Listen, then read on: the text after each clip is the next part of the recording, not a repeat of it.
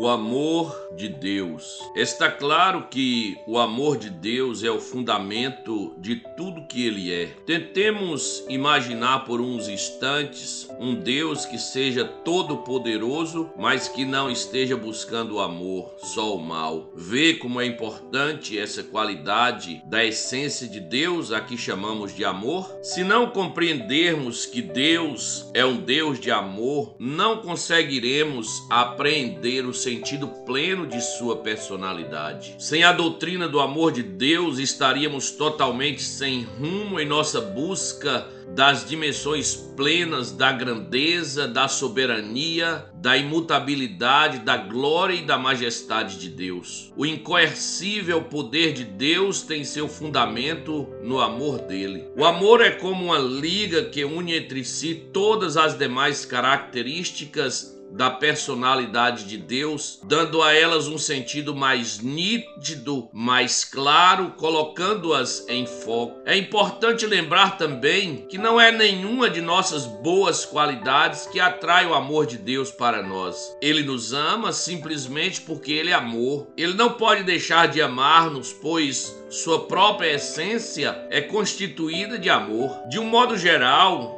Amamos aqueles que nos tratam com bondade ou aqueles que conquistam nosso amor por um ou outro motivo. O amor de Deus, porém, é absoluto, imutável e suficiente em si mesmo. Ele existe em si mesmo e por si mesmo e não pode ser modificado. Não somos nós que tentamos nos aproximar de Deus. É Ele quem se aproxima de nós, levando-nos a conhecê-lo e efetua esse conhecimento revelando-nos seu amor. Além de tudo, esse amor é poder. Ele tem a capacidade de unir, curar, aliviar bem como de criar um clima de gozo e paz. E como Deus é infinito, tanto em seu poder como em seu amor, segue-se que seu amor é infinitamente poderoso. E na verdade, o amor de Deus afeta todos os aspectos de nossa vida. O amor sempre deseja o bem de todos e nunca quer o mal ou dano para alguém. Isso explica as palavras do apóstolo João: No amor não existe medo, antes o perfeito amor lança fora o medo. O único fato que pode lançar fora todo o temor é saber que o amor vem de Deus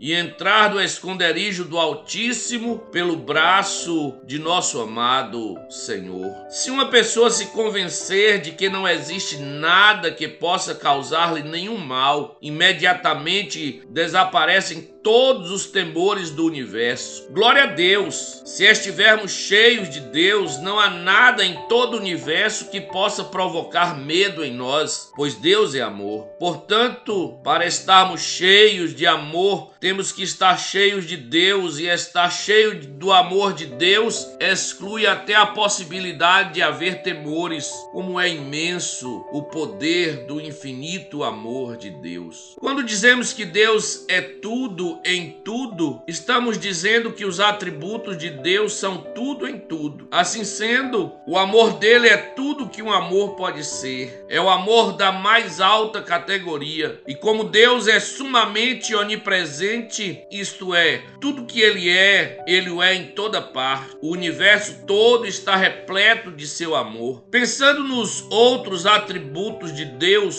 podemos saber muitas coisas acerca do seu amor. Podemos saber, por exemplo, que como Deus tem essência própria, seu amor não teve começo. E como ele é eterno, seu amor não pode ter fim. Como ele é infinito, o amor não tem limites. Como ele é santo, seu amor possui a quinta essência da pureza imaculada. Como ele é imenso, seu amor é como um oceano incompreensivelmente vasto, sem fim, sem fundo, diante do qual nos prostramos em jubiloso silêncio e até a mais sublime eloquência se retira envergonhada e confusa. A medida de um amor é dada pela quantidade de autodoação dele. A medida do amor de Deus foi a doação de seu único filho para que este se tornasse homem e morresse pelos nossos pecados e assim se tornasse o único mediador que pode conduzir-nos a Deus. Embora o amor de Deus exista em si mesmo e por si mesmo, pois Deus é amor, podemos dizer que existe um propósito definido para esse amor. O amor de Deus é uma das grandes realidades do universo, uma coluna sobre a qual repousa toda a esperança do mundo, mas ao mesmo tempo é algo íntimo, pessoal. Não são as populações da terra que Deus ama, e sim as pessoas. Ele não ama as massas humanas, ama os homens.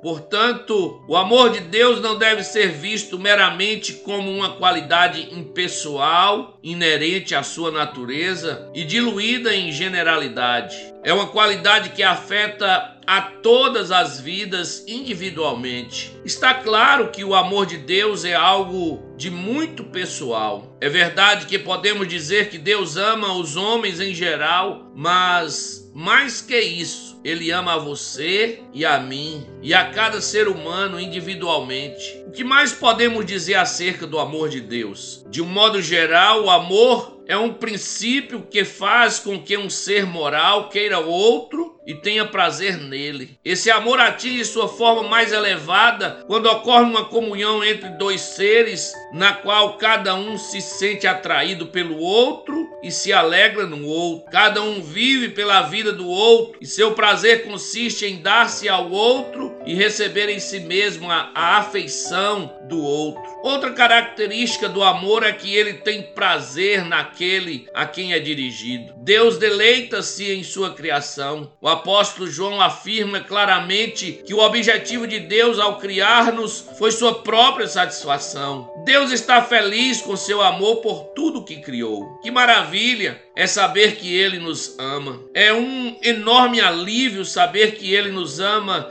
de uma forma totalmente realista com base no conhecimento prévio de tudo que posso ter de pior, de modo que nada do que ele possa vir a descobrir a meu respeito irá decepcioná-lo. Assim como tantas vezes eu me decepciono comigo mesmo e frustro sua determinação de abençoar-me. Eis um mistério insondável Deus escolheu a mim para ser amigo dele. Escolheu você também. Imagine só, um ser infinitamente eterno que não tem necessidade de nada para aumentar sua essência e satisfação pessoal, decidiu chamar-nos seus amigos. Eis uma bela e estranha excentricidade do Deus livre que permitiu que seu coração se identificasse emocionalmente com os homens. Apesar de suficiente em si mesmo, ele deseja nosso amor e não fica satisfeito enquanto não o obtém. Embora seja livre,